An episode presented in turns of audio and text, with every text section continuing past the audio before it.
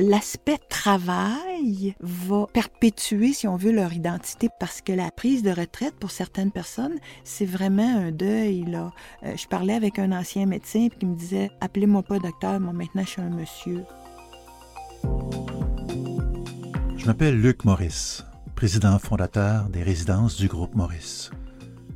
Bienvenue au balado dans quelques années où on discute sur différents sujets qui concernent la réalité des personnes plus âgées, accompagnées de deux invités. On échange avec un expert en la matière et surtout, on donne la parole aux aînés.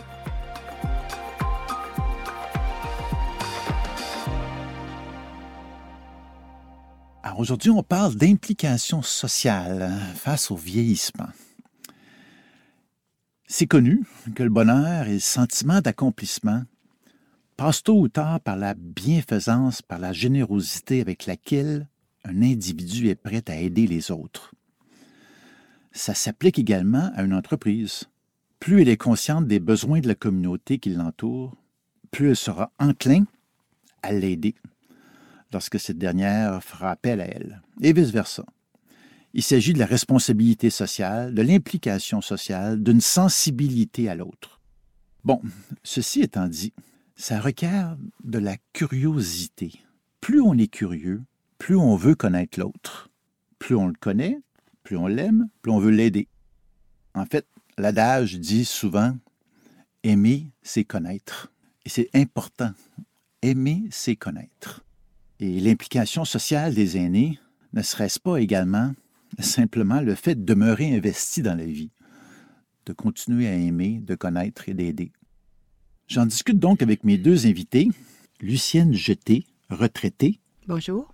Et José Vien, du Mano Stratégie Conseil. Bonjour. Une première question à Madame Jeté, retraitée, euh, dynamique qu'on connaît. Euh, vous vous impliquez dans plusieurs causes. Pourquoi vous faites ça? Ben, ça se résume à un mot, le plaisir. Ah, Pour moi, c'est ça me procure du plaisir. Alors, c'est un plaisir de d'abord d'apprendre parce que moi, je suis euh, une éternelle étudiante et euh, le plaisir de rencontrer des gens, particulièrement des personnes plus jeunes. Euh, j'habite dans une résidence, alors je suis avec des personnes euh, âgées, on peut, on peut les appeler comme ça, et ça me fait vraiment du bien de rencontrer des plus jeunes avec des nouvelles approches, des nouvelles idées, des nouveaux projets. Et pour moi, c'est le plaisir d'apprendre, de rencontrer des gens. C'est le plaisir aussi de me faire le bonheur de remplir des défis euh, que ça soit euh, d'apprendre un nouveau logiciel, que ça soit d'apprendre à, me servir d'un téléphone cellulaire, là, parce qu'avant, j'en avais pas. Et puis, euh, de, même de faire des mémoires pour le gouvernement sur des sujets qui m'intéressent. pour moi, c'est ça, là, de m'impliquer socialement. Et comme j'ai pas d'enfant, pas de mari, j'ai plus de temps que une femme du même âge que moi qui a un mari malade, bon, ou des préoccupations familiales. Donc, moi, j'ai le, plaisir d'avoir euh, beaucoup de temps, en guillemets, libre, que je peux consacrer à ce qui m'intéresse euh, vraiment. Madame Vien, oui. vous êtes une spécialiste euh, de la façon dont les aînés se sentent au quotidien, avec leurs contraintes sensorielles et tout. Au-delà des, des pertes des sens, comment définiriez-vous ce que c'est qu'une personne très âgée? Est-ce que c'est une personne qui décroche de la société, qui se replie sur elle-même? D'abord, il faut dire que la personne âgée, la personne très âgée, est d'abord et avant tout une personne. Donc, euh, vieillir, qu'est-ce que c'est la signification de vieillir? C'est d'avancer dans, dans, la vie. C'est un, un processus qui est différent d'une personne à l'autre. Donc, euh, le fait de, de, vieillir, je pense que c'est propre à chacun. Tu sais, votre définition de vous impliquer, d'avoir du plaisir, mais on peut l'avoir à tout âge, assurément. Donc, euh, Pas tard du tout. Hein? Mm. Euh, vieillir et être malade, c'est pas synonyme. En fait, pour moi, les gens qui vieillissent, qui vieillissent longtemps, c'est les privilégiés de la société. Hein? On veut pas décédé à 50 ans subitement, ça, c'est pas vieillir. Hein. Mon grand-père m'a dit une phrase qui m'avait bien marqué. Euh, José, moi, je me trouve bien chanceux d'être vieux. non, Puis tu sais, c'est vrai, c'est un privilège de vieillir. Oui, oui. Mais j'ajouterais quelque chose sur le vieillissement. C'est vrai qu'il y a des pertes sensorielles, là, euh, l'ouïe, la vue, l'équilibre, mais il y a aussi un phénomène, en fait, euh, auquel je suis devenue sensibilisée en restant en résidence, qui est un phénomène invisible, qui est le phénomène de la grande douleur. Beaucoup de gens ont des douleurs euh, physiques, articulaires, arthritiques, rhumatismales, en tout cas tous les termes qu'on peut imaginer, et qui influencent vraiment leur vie, leur mobilité, leur humeur, leur approche des autres. Et pour moi, c'est une découverte comment la douleur était présente chez les personnes euh, âgées. C'est intéressant de l'aborder, ça. Dans une notion de non-jugement par rapport à l'autre. Puis, c'est dans l'implication sociale, parfois, c'est ça qui va être un frein aussi. La dame, la une personne qui est en grande douleur, elle va peut-être avoir moins d'énergie pour s'impliquer, puis ça demeure pas moins qu'elle est une personne à part entière, intéressante, avec des passions. Sa vie, ce que sa vie lui amène, ça va être elle va être obligée peut-être de faire des, certains ajustements dans ses intentions. il y a toute une question de ben, non-reproche à l'autre, d'ouverture à l'autre, de tenter de mm-hmm. comprendre qu'est-ce qui fait. Des fois, c'est des médicaments hein, qui, euh, qui, sont, euh, qui passent plus difficilement. Euh, des fois, cette douleur-là chronique euh, amène parfois des sauts d'humeur, amène parfois de l'insomnie aussi, donc de la faiblesse, moins d'énergie, mmh. absolument. Mmh.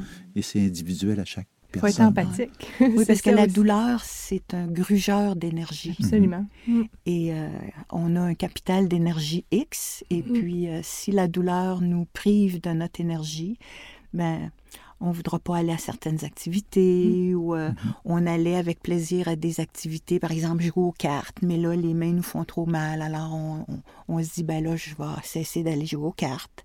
Je dirais, le, corps ne suit plus. Mm-hmm. Euh, même si la personne veut, puis elle est motivée, puis elle a beaucoup de, de, volonté, mais à un moment donné, là, la personne va dire, ben je suis plus capable. Là il n'y a pas de, mode d'emploi du fait de vieillir. Euh, c'est vraiment, euh, c'est de s'écouter, ce qu'on a envie, c'est quoi nos capacités, s'adapter. Puis le piège, je pense, dans le fait de vieillir, c'est l'âge biologique, l'âge ressenti, mais souvent là où on va prendre notre coup de vieux, si je peux me permettre, c'est dans l'âge social, la façon dont les autres nous perçoivent. Il faut la prendre, notre place, en, en vieillissant. Mais toute la question de perception sociale aussi qu'on appelle âgisme et, euh, est, important. Malheureusement, c'est surnois, puis ça a un impact aussi sur l'implication, tout ce qui se dégage. Est-ce que j'ai encore ma place dans la société? sais, on entend souvent cette perception-là. Donc, on a tous et toutes une responsabilité pour que vous ayez le goût de vous impliquer. Assurément, c'est parce que vous vous sentez bien accueilli aussi dans les endroits où vous vous impliquez. Sinon, on n'y retourne plus. Non, c'est ça. Donc, je pense que c'est c'est une, il faut être sensible comme citoyen, toute génération confondue.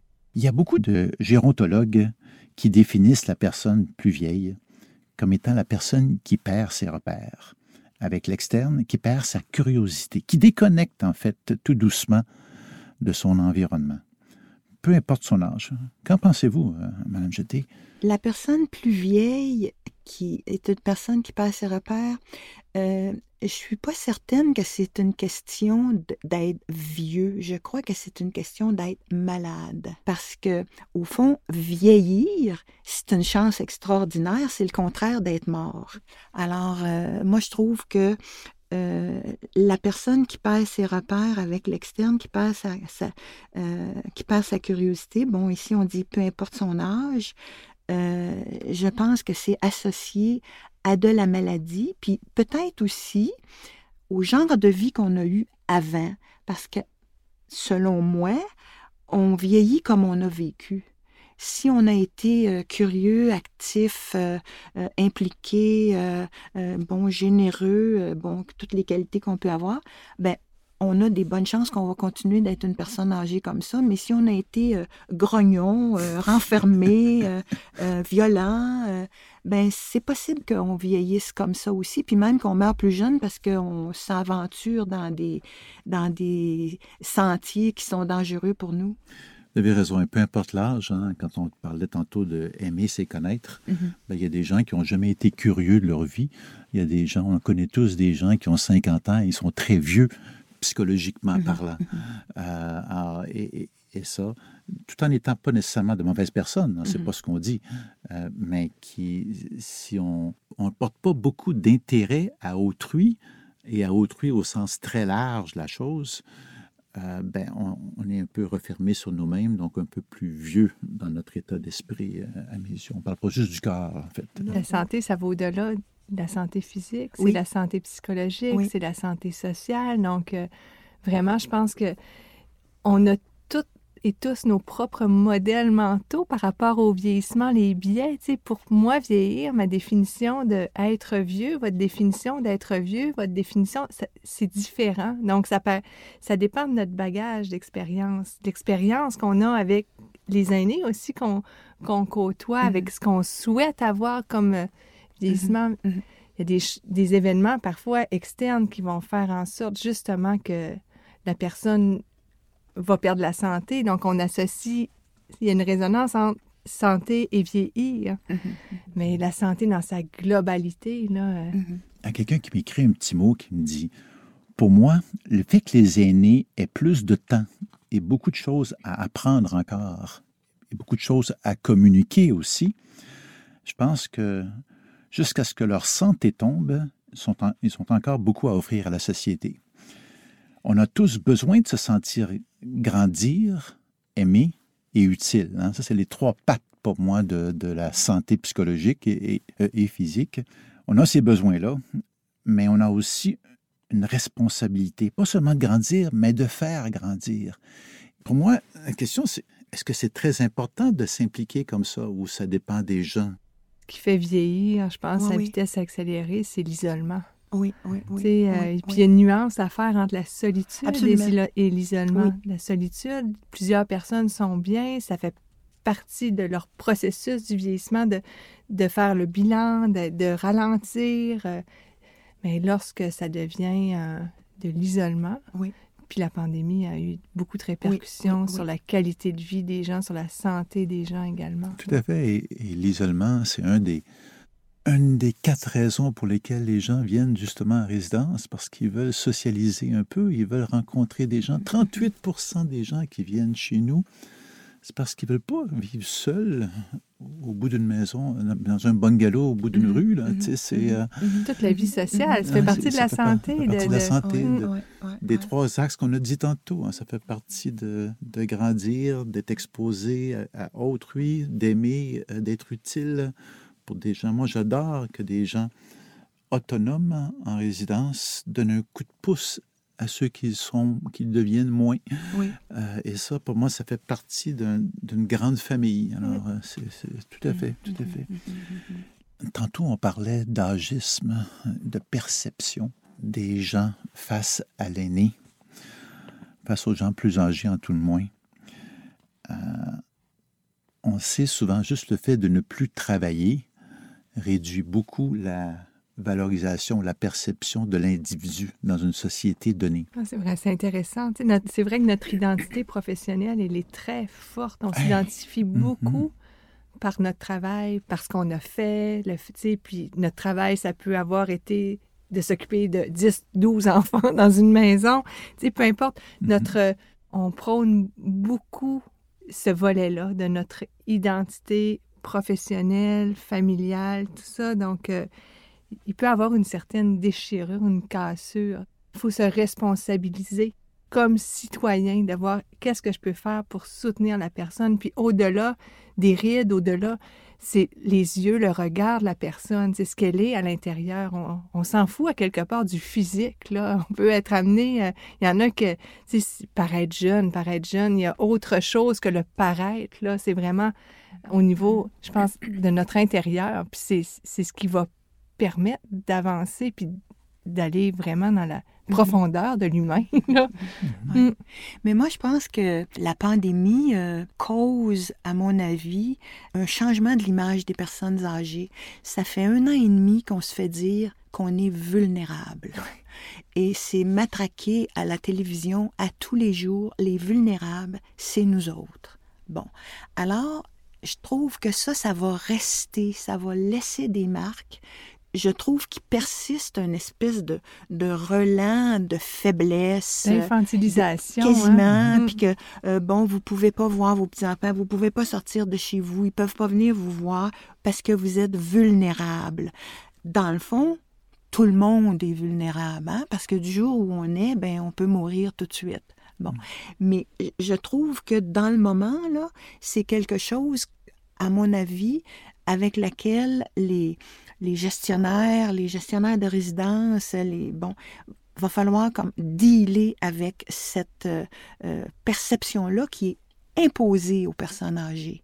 Les aînés, souvent, je me suis fait dire, moi, par des, des gens plus, euh, plus âgés, je me sens invisible. Moi, je vais, je m'en vais faire mes courses, puis il n'y a personne qui me dit bonjour. sais, on dirait que du jour au lendemain, euh, mm-hmm. c'est mm-hmm. ben, pas, graduellement, c'est comme si le regard des autres, ben, il diminuait. Les gens, je me sens invisible. C'est vraiment une phrase que j'ai entendue souvent, ça. Actuellement, euh, on, on, voit quand même, à cause de la pénurie de main-d'œuvre, que les gouvernements commencent à s'intéresser aux aînés, les, les fractions les plus jeunes, pour leur utilité en disant on veut faire revenir au travail les retraités, on veut que les gens retardent leur prise de retraite, les régimes gouvernementaux de pension euh, encouragent les gens à prendre leur retraite plus tardivement en, en majorant la rente si on la prend plus tard. Oui, encourager les gens à travailler plus longtemps. Ah, c'est ça, c'est ça. Alors, de sorte que le 65 ans qui, dans le fond, qui remonte à Bismarck, au fond, mhm, là, qui est mhm, une, euh, une, vieille, euh, une vieille prise de position. oui. Euh, aujourd'hui, avoir 65 ans, c'est beaucoup plus être beaucoup plus jeune que d'avoir 65 ans au 19e siècle. Alors, moi, je pense que l'aspect travail va rejoindre, ou inversement, les, personnes plus âgées vont rejoindre le milieu de travail et euh, perpétuer, si on veut, leur identité professionnelle. Parce que la, la, prise de retraite, pour certaines personnes, c'est vraiment un deuil. Là. Euh, je parlais avec un ancien médecin qui me disait euh, Appelez-moi pas docteur, moi maintenant je suis un monsieur. Alors pour lui, c'était... Les gens qui se sentent plus rien après leur C'est ça, il était vraiment dévalorisé du fait que maintenant, il, on peut plus l'appeler docteur. Alors, euh, je, pense que euh, il va y avoir un regard sur les aînés dans la fraction la plus jeune, causé tout simplement par l'économie.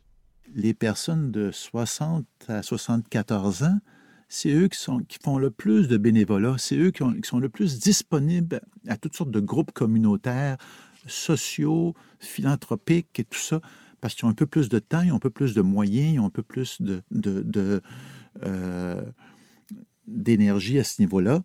Alors, euh, c'est pas rien, ça non plus. Hein. Il y a beaucoup qui se fait. Euh, moi, je pense qu'il y a beaucoup de villages, il y a beaucoup de villes du Québec, beaucoup d'arrondissements qui seraient pas mal éteintes s'il n'y avait pas toutes ces, masses de personnes-là qui s'impliquent particulièrement en milieu moins urbain. Euh, oui, les papotes roulantes, le bénévolat dans les hôpitaux, le bénévolat dans les CHSLD, euh, l'aide aux devoirs. Même, on a vu là, lors de l'élection euh, lundi que ben il y avait des il y avait moins de bureaux de scrutin en particulier parce qu'il y avait pas pu recruter de personnel et que le personnel qui se pointe pour faire euh, euh, ces rôles-là, mais ce sont généralement des retraités. Alors au fond, on, voit que euh, les retraités, c'est pas simplement des gens qui consomment des services qui coûtent cher à la société, qui sont un poids. c'est aussi des personnes qui qui contribuent, qui et en plus les, les jeunes les jeunes vieux euh, ne sont plus ce qu'on reproche aux plus vieux, des analphabètes numériques. alors que, ben, on dit, ah, ben, les vieux, ben là, ils savent pas servir d'un ordinateur, il faudrait, faudrait tout leur expliquer. Et puis, beaucoup de préjugés, hein? Beaucoup de préjugés. Ça, ça c'est un frein à l'implication. Oui, c'est mm. ça. Tu sais, au fond, il y, a, possibilité d'avoir des créneaux de d'activité pour les, bon, les personnes âgées. Euh, là, actuellement, c'est ça qu'on fait. on, on, les recherche pour combler des postes euh, euh, bon, à temps partiel, etc. Alors, moi, je pense que ça, c'est un angle par lequel on peut accrocher les, les, personnes âgées. Mais moi, je trouve qu'il y a une autre voie aussi. Quand on voit la publicité sur les résidences en particulier, je trouve qu'on donne l'image que c'est des gens qui font juste rire, s'amuser, jouer aux cartes, que au fond, comme une immense garderie où, on va t'occuper. Alors que les retraités, euh, qu'ils soient en résidence ou pas, puis moi j'ai l'expérience de la résidence, il y a beaucoup de couples dans lesquels un des membres du couple est malade, a besoin de soins c'est la personne plus jeune, plus valide, qui va aider cette personne-là. Alors, pour moi, c'est une, implication sociale invisible. On montre jamais ça que dans les résidences ou à la maison, que ben euh, euh, madame aide monsieur ou inversement. Et pendant ce temps-là, ben c'est toutes sortes de services que le couple se rend à lui-même et, ne consomme pas mm. euh, de manière sociale. Et, je trouve que de valoriser cette contribution-là, tu sais, des, des, des, des grands-parents qui aident les petits-enfants à faire les devoirs, euh, de, euh, qui gardent les enfants, qui, qui écoutent les, les adultes, leurs enfants qui ont des problèmes de couple, tout ça, c'en est une contribution sociale. C'est nécessaire d'être euh, devant le, devant de scène avec euh, une étiquette et moi je suis ceci. Là. Puis être actif, c'est il y en a qui ont besoin de s'impliquer, de retourner au travail, de donner des heures de bénévolat. Ça leur fait plaisir, ça fait partie d'eux. Il y en a d'autres que, comme vous l'avez dit, ben, ils, vont, ils vont avoir beaucoup à donner, mais auprès d'un proche, mm-hmm. auprès de, des petits-enfants. Ça, c'est vrai que ça demeure, c'est invisible. C'est invisible. Puis la proche aidance aussi, ça, c'est un dossier qui pourrait vraiment être intéressant de parler plus, euh, plus en profondeur. souvent, le proche aidant ne se reconnaît pas comme proche aidant non plus. Donc, euh, il, y a, y, a, à faire. C'est pour dire que chaque individu a sa place dans la société, a encore beaucoup à donner. Tu sais, moi, j'aime beaucoup parler d'empowerment, de responsabilisation. Tu sais, on est là puis on discute de comment, tu sais, qu'est-ce qu'un aîné actif. C'est propre à chaque personne, à chaque individu. Son pouvoir d'agir est, est, capital. De se responsabiliser comme personne à dire, ben aujourd'hui, je vais m'écouter. Ça me tente pas de sortir. On a le droit. Mm-hmm. Mais demain, par exemple, je vais, je vais, je vais me donner le petit coup de pied pour, euh, pour sortir puis d'aller euh, d'aller prendre l'air. Donc, il y, a, vraiment une question de responsabilisation. Puis c'est ça aussi, être en santé, c'est de prendre soin de soi. Mais on parle beaucoup d'implication sociale, on parle beaucoup de la valorisation par le travail. Hein. C'est ce que la société valorise. Comment faire pour ramener ça à ce qu'on est? Hein? Vous le disiez, José, tantôt. Euh, ce qu'on fait, ce qu'on peut donner à la société, c'est une chose, mais est-ce qu'on peut parler des gens en termes de qui on est comme personne? Plus je connais, encore une fois, on revient à ce qu'on a dit mm. tantôt, aimer c'est connaître. Plus je connais de cette personne-là, plus j'ai des chances de l'aimer. Et puis on la reconnaît. C'est connaître, c'est reconnaître. Il faut reconnaître le vécu, l'histoire, le bagage de vie, pas s'arrêter à c'est une dame ou un homme qui est en perte d'autonomie ou que, qui est moins actif? L'histoire de vie, il faut être curieux. on se doit d'être curieux, de s'intéresser à autrui. Mais pour ça, ça prend du temps. Euh, et ça prend des occasions aussi. Euh, à la résidence, euh, moi, j'anime le groupe de tricot. Et puis, c'est une occasion extraordinaire de connaître les gens parce que, tu sais, on est là pendant une heure et demie. Mm. Et puis, bon, alors, on a les mains occupées. On fait des, on fait des vêtements pour la paroisse, là, pour les personnes itinérantes. Et puis, et, et ça donne l'occasion d'échanger. Et puis, vraiment, on devient des amis. Mais, tu sais, la personne qui vient d'arriver, euh, ben, moi, j'essaye toujours de, tu sais, bon, parle-nous un peu de toi, là, bon. Mm-hmm. Et puis, c'est là que, en fait, on découvre que euh, c'est des personnes remarquables, mm. tu sais, qui ont fait des choses euh, vraiment je dirais, qui sortent de l'ordinaire. Ah, élever huit enfants dans des situations difficiles. C'est ça. Mhm. Et puis, euh, mais pour ça, il faut avoir l'occasion. Euh, tu sais, par exemple, si tu, par exemple, si tu joues aux cartes, là, tu t'échanges pas quand tu joues aux cartes. Tu es, occupé avec ton jeu, là. Mais d'avoir des activités, euh, bon, à la maison, on a un café philosophique, là, qui est animé par un, un résident. Puis on, est autour de la table et puis on, puis on écoute les arguments, puis on dit Ah oui, gardons, c'est intéressant ça. Puis cette personne-là, ah, on dit, il me semble que j'ai un petit atome crochu là, qui s'agite là, en écoutant euh, cette personne-là. Puis bon, alors, c'est, c'est pas juste d'avoir des, des activités, euh, je dirais, extérieures à soi, là, des activités qui permettent l'expression d'une certaine intériorité, d'une certaine expérience, et puis là, on se dit, euh, bon, ben là, je connais mieux cette personne-là, puis, euh, tu sais... Euh, Au-delà des préjugés, parfois, qu'on pourrait s'être fait avant d'entrer en contact réellement, d'apprendre à se connaître. c'est ça, Votre exemple était, est excellent. Et j'ai quelqu'un qui m'a donné cet exemple, un, jeu de poche. Mm-hmm. Mais je parlais à quelqu'un, puis il me disait, M. Maurice, ça n'a rien à faire avec aux poches. Pensez-vous qu'on est intéressé à aux poches, nous autres? La plupart, non c'est des opportunités pour mieux connaître des gens. C'est ça. Est-ce qu'on devrait dire que tous les aînés doivent s'impliquer en vue d'être mieux ou non? Ben, ça dépend qu'est-ce qu'on entend par s'impliquer. Tu sais, peut-être que pour quelqu'un, euh, promener son chien et puis euh, parler avec tous les gens qui vont rencontrer de la couleur du chien, de la race du chien, de l'âge du chien, euh, c'est une façon de s'impliquer aussi. Tu sais? Tout à fait. Et euh, pour d'autres, ben, ça va être, euh, euh, je sais pas, d'écrire un mémoire pour le, gouvernement du Québec et puis parler du budget ou de la langue mm-hmm. française, là. Bon, alors il y a toutes sortes de... Parce que ici, on parle d'activités qu'on pourrait dire organisées par la maison. Tandis que, moi, je pense qu'il y a une petite chose qui manque, ce sont les, les activités que les gens eux-mêmes se suscitent entre eux qui ne sont pas organisées par la maison.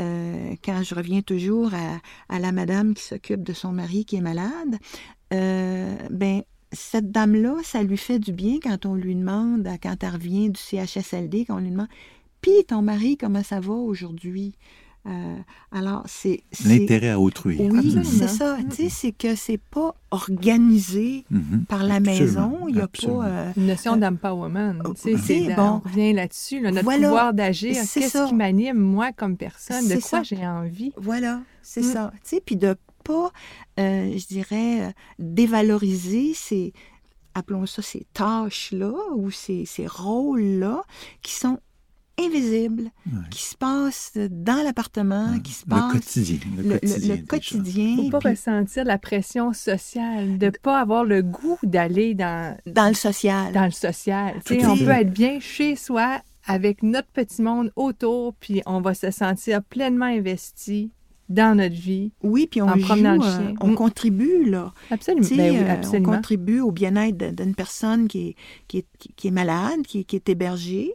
Et puis, euh, moi, je me dis que ça n'en fait pas, ça fait partie, ça, de l'implication sociale.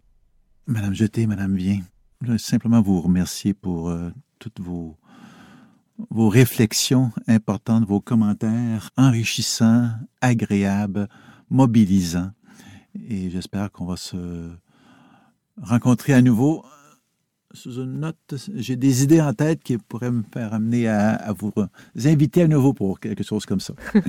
Merci à vous deux. Toujours Merci. C'était un plaisir de vous rencontrer, Madame Jeté. Oui, moi aussi. Merci. Oui, oui, oui.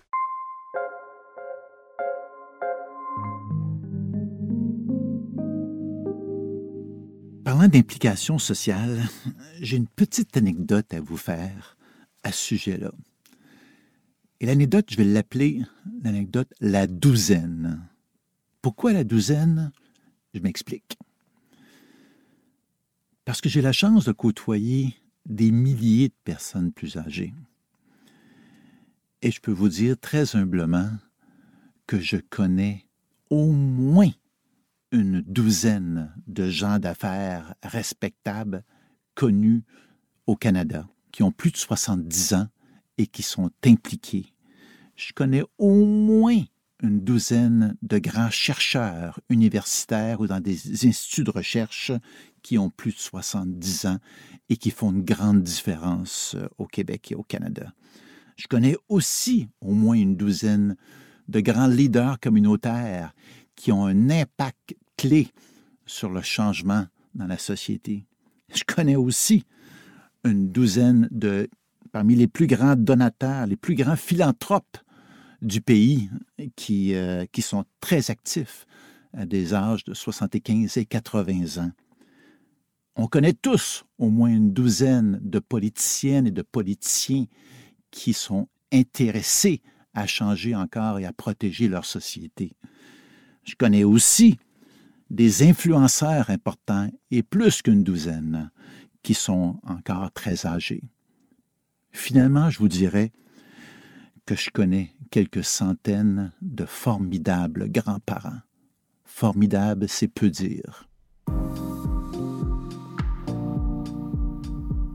Merci d'avoir pris le temps d'écouter vraiment et j'espère que vous prendrez aussi un temps de réflexion concernant le fait que ce sujet nous intéresse tous. Parce que la réalité des personnes plus âgées aujourd'hui, c'est celle de nos proches. C'est la nôtre demain. On le dit souvent. Je vous retrouve au prochain épisode et j'échangerai encore sur un sujet crucial en lien avec les personnes plus âgées, toujours en compagnie d'invités animés, tout comme moi, par une passion, celle du mieux vieillir ensemble. Maintenant et dans quelques années. Bonne vieillesse.